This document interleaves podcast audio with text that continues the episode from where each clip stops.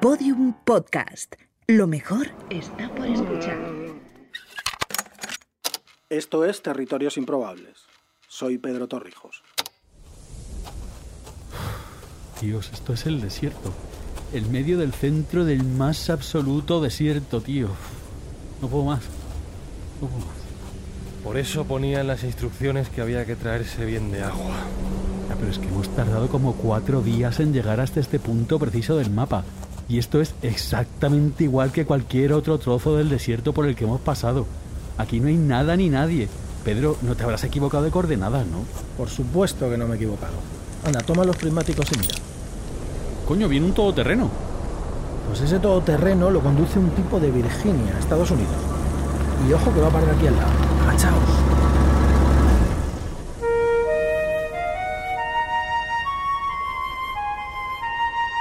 En julio de 2014, un hombre llamado Jeremiah Heaton subió a un avión con el que cruzó el Atlántico y el Mediterráneo desde su Virginia natal hasta el Aeropuerto Internacional del Cairo, en Egipto.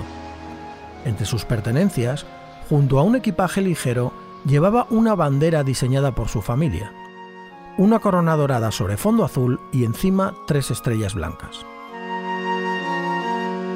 Una vez en el Cairo, contactó con unos cuantos guías locales que le llevaron hacia la frontera sur del país por el lado oriental del Nilo. Iba en busca de un reino.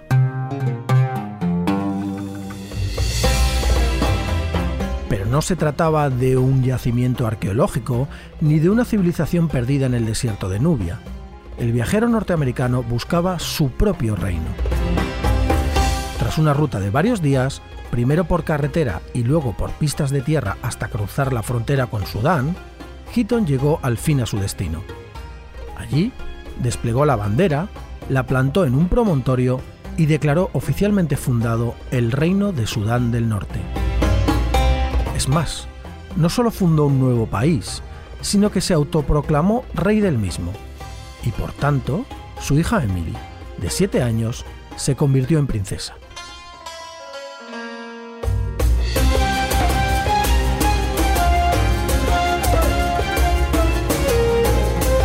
En realidad, lo que hizo el bueno de Jeremiah no fue más que cumplir el sueño de su niña, que también es el sueño de muchas otras niñas por todo el planeta, ser una princesa. La diferencia es que Jeremiah se esforzó bastante más que otros padres y no se limitó a comprarle un disfraz y una corona, sino que, efectivamente, se fue hasta un rincón perdido y desértico de África a reclamar un trozo de tierra que regentar. Aunque la cosa era un poco de broma, la historia de la princesa Emily de Sudán del Norte apareció en todos los medios y de hecho, la familia Heaton se planteó abrir embajadas e incluso acuñar su propia moneda. Pero claro, ningún país reconoció a su reino como nación de pleno derecho.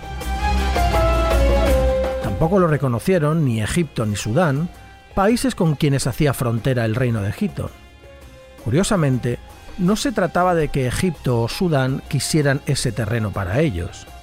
Es que Egipto quería que lo reclamase Sudán y Sudán quería que lo reclamase Egipto.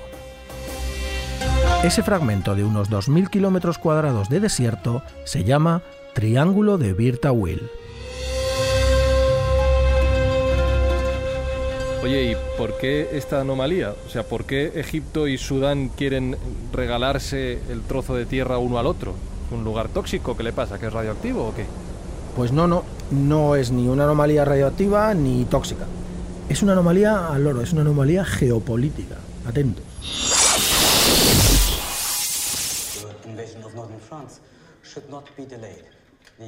Oye, ¿dónde estamos?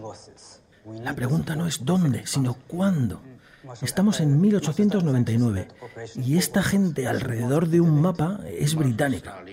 Y están trazando una frontera al sur de Egipto para crear el, bueno, una cosa que iban a llamar Sudán anglo-egipcio, que era un nuevo país que se supone que van a gobernar junto a los egipcios, pero que todo el mundo sabe que al final pues va a ser un protectorado británico. Ah, vale, vale. Y entonces están estudiando los accidentes geográficos para marcar la frontera, ¿no? No, no, no, nada de estudiar nada. Mira, mira, van a trazar la frontera. Ya está. ¿Eso es todo? ¿Una línea recta? El paralelo 22. Así se hacían a menudo las cosas entonces. Pues una, una línea recta. Como en muchas otras divisiones realizadas durante la colonización africana, la primera frontera entre Sudán y Egipto fue una línea recta. En este caso, una línea recta trazada exactamente por el paralelo 22. El problema que sucede cuando se establecen límites administrativos tan arbitrarios es que se dejan realidades por el camino. La realidad olvidada de esta frontera se situaba en dos territorios a ambos lados de la línea divisoria. En el lado sudanés, al sur, había una zona habitada por tribus ababdas de ascendencia egipcia, y al norte, en el área egipcia, había una zona cuyos habitantes eran de origen sudanés. Es decir, que la frontera había separado de sus raíces de forma caprichosa a varios miles de habitantes.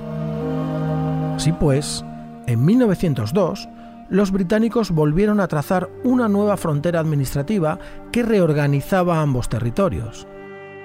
El triángulo de Birtawil, que era la zona de los Ababdas al sur del paralelo 22, quedaba para Egipto, y por su parte, el triángulo de Halaib, que era la zona sudanesa al norte de la línea recta, quedaba para Sudán. Bueno, es más lógico, tiene más sentido así.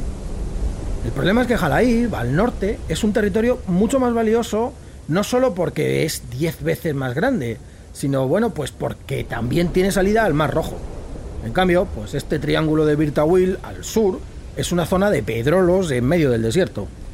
Es más, cuando Sudán se independizó de Gran Bretaña en 1956, egipcios y sudaneses reclamaron como suyo el territorio del norte, que, que era el bueno. Y luego llegó 2004 y se dio bien gorda. ¿Empezó la guerra? No. Encontraron petróleo en Jalaib. Mm, esto tiene mala pinta, aquí van a acabar fatal. Pues por un lado, tenéis a los sudaneses diciendo que en 1902 se les otorgó Jalaib la zona norte. Por el otro, están los egipcios reclamando que en el reparto original de 1899 ese territorio, el bueno, era suyo. Vale, ¿y quién de los dos tiene razón? Pues a día de hoy, sinceramente, es que no hay respuesta a esa pregunta. Tras la independencia de Sudán en 1956, Egipto llegó a enviar tropas a Jalaib en un intento por reclamar el territorio técnicamente sudanés. Sin embargo, las retiró pronto porque en realidad ellos ya disponían de una enorme línea costera con el Mar Rojo y no les compensaba escalar ese tipo de hostilidades con los vecinos del sur, más aún cuando ya tenían sus propios problemas con Israel al otro lado del país. No obstante, nunca llegaron a abandonar sus aspiraciones territoriales.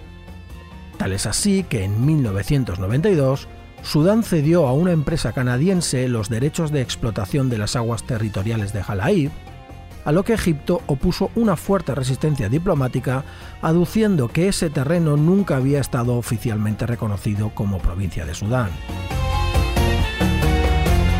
Como Sudán es uno de los países más pobres del mundo, tampoco estuvieron por la labor de comenzar un enfrentamiento armado, así que también se retiraron de la zona en el año 2000.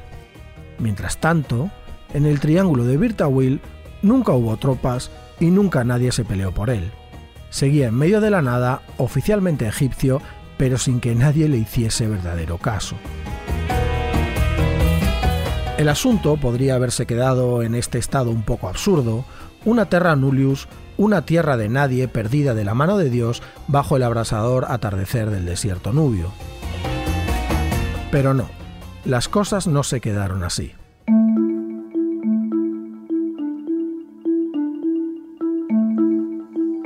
Como en 2004 aparecieron unos cuantos yacimientos de petróleo en Jalaib, el gobierno de Sudán corrió a reclamar el territorio apelando a la división administrativa de 1902. Por supuesto, los egipcios hicieron lo mismo, pero apelando a la división del paralelo 22 de 1899. Y como ambos países quieren a Jalaib, ambos países no solo no reclaman Birtawil, sino que lo reconocen como territorio del otro país. Porque reconocer Birtawil implica que Jalaib y su suculento petróleo pertenece al adversario. Es la magia de la geopolítica colonial. Por eso, precisamente por eso, Virtawil es la terra nullius definitiva. No solo es tierra de nadie, y ni siquiera es que sea una tierra que no quiere nadie, es que es una tierra cuyos vecinos quieren que la tenga el enemigo.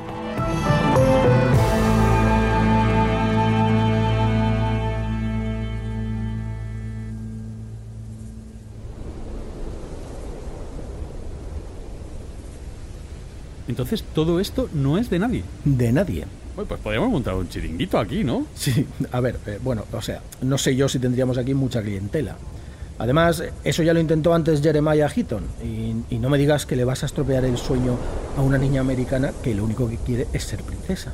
Ya bueno, pero princesa de un desierto de pedrolos. Pues a mí me da penita. Pues a mí no, porque no tengo tiempo para sentir pena. Solo tengo tiempo para salvar al mundo. Nos vemos en el próximo territorio improbable. Por cierto, Fran, tú dijiste que sabías conducir cualquier cosa, ¿verdad? Sí, sí, cualquier cosa. Eh, eh, Espi, ¿de dónde has sacado esa moto? A mí eso no me preocupa. Lo que me preocupa es si efectivamente tú sabes conducir cualquier cosa. Mira, mira, mira ahí, mira. Territorios Improbables es una serie original de Podium Podcast creada por Pedro Torrijos, Franny Zuzquiza y Alberto Espinosa. Dirección Pedro Torrijos. Guión Pedro Torrijos y Franny Zuzquiza. Diseño sonoro Alberto Espinosa. Producción Pablo Isasa. Editora jefe Ana Rivera. Productora ejecutiva Lourdes Moreno Cazalla. Son las llamas. Venga, va, vamos, vámonos, venga, va. Mi jaca pega lopa y corta viento cuando pasa por el puerto caminito de Jerez. Ay, Fran, es que cantas fatal.